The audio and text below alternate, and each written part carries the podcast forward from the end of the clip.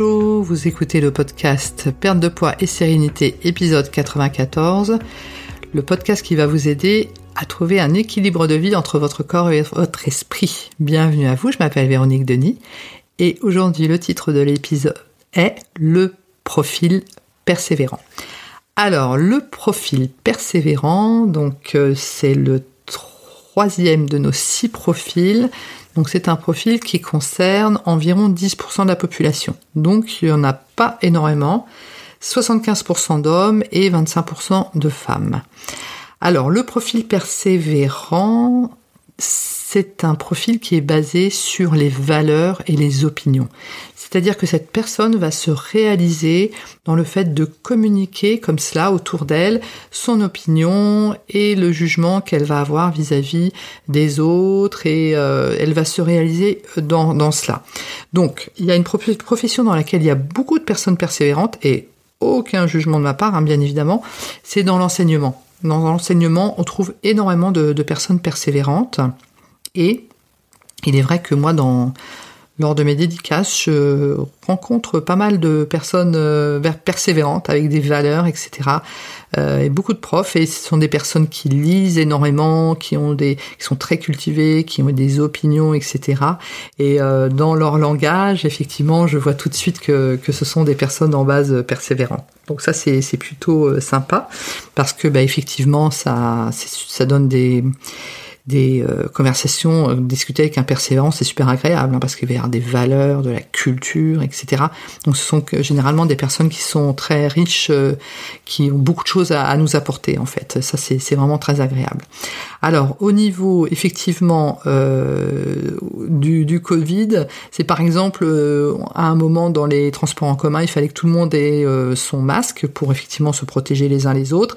Un persévérant dira bah oui mais effectivement euh, le gouvernement français a demandé ce que tout le monde ait son masque dans le bus, mais euh, c'est pas le cas, ça va pas du tout, il faut respecter les uns les autres, etc., etc. Vous voyez, c'est vraiment une opinion, des jugements, mais par rapport à des règles et par rapport à des valeurs. Donc euh, voilà.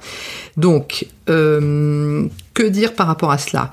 Donc ben, ce sont des personnes également qui pourront être dans des, qui pourront travailler dans des, des, associations, etc. Parce que pour effectivement nourrir leurs valeurs, euh, et leurs propres convictions. Elles ont besoin également que l'on euh, leur donne notre confiance. Ça, c'est très important.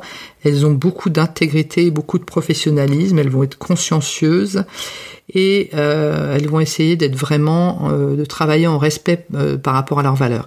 Et c'est sûr qu'on voit bien que dans la fonction publique, comme effectivement dans l'enseignement, donc la fonction publique, plus particulièrement l'enseignement, bah, malheureusement ça, ça, part un petit peu en sucette hein, parce que bah, les, les, jeunes, euh, je pense que ça doit être un petit peu compliqué par rapport à l'enseignement, plus euh, ce que leur font subir, ce que leur fait subir l'éducation nationale et tout ça.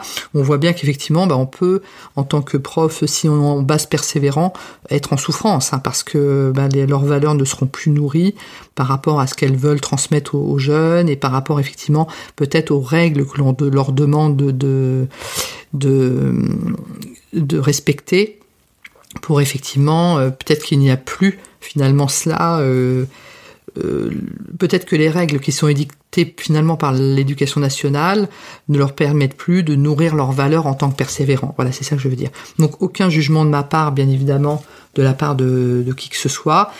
Alors, en temps, donc ça c'est plutôt au milieu, au niveau professionnel. Hein. Là, je parle effectivement des, profs et autres, hein, tous les gens qui peuvent effectivement travailler dans les associations à but non lucratif, etc.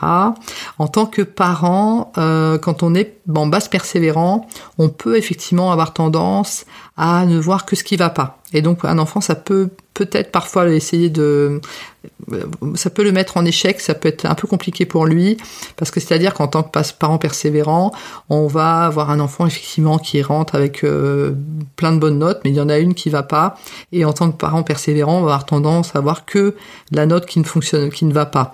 Donc effectivement, ben, on peut peut-être éventuellement faire attention à cela et féliciter globalement l'enfant sans forcément pointer du doigt euh, uniquement euh, la note euh, un petit peu basse par rapport à cela. Et Un persévérant qui est vraiment énormément sous stress, il va partir en croisade en fait par rapport à ses à ses valeurs, par rapport à ses, à ses, ses convictions, etc. Et il va devenir un peu psychorigide par rapport à cela parce qu'il va essayer d'imposer son point de vue en fait. Et euh, il n'écoutera plus du tout, du tout euh, personne et ne fera plus confiance à personne. C'est en cela où on voit effectivement un persévérant euh, à la cave. Donc euh, voilà, il faut juste bah, éviter effectivement de mettre un persévérant à la cave en nourrissant ses valeurs, en écoutant bien son point de vue, en le prenant en compte. Et cela, bah, du coup, là, vous aurez un persévérant ou vous serez vous-même un persévérant heureux et en phase avec ses, ses, propres valeurs et aligné par rapport lui-même. Donc voilà ce que je souhaitais vous communiquer par rapport au profil persévérant. Donc n'hésitez pas à communiquer avec moi via mon site internet www.véroniquedenis.fr sur le site euh, par rapport au formulaire de contact, me faire part de vos remarques, de vos de vos témoignages aussi, hein, par rapport notamment à ces différents profils, parce que c'est vrai que là je suis toute seule devant mon micro, mais quand euh, effectivement j'organise des réunions autour de cela, ben, les personnes nous font part hein, tout simplement de leur vécu euh, en tant que tel euh, profil en base et en disant bah oui effectivement par rapport à mes enfants ou par rapport à mon conjoint je me rends compte j'ai telle euh, réaction et ça génère toujours la même réaction vis-à-vis de lui etc et euh, je vois bien ce qui effectivement peut coincer parce que lui il est tel profil et moi je suis tel autre. Et maintenant je comprends mieux pourquoi il réagit comme ça. Donc voilà. Si vous pouviez me si vous voulez me faire part de ces témoignages là par mail de façon anonyme, bien évidemment, ce sera avec plaisir.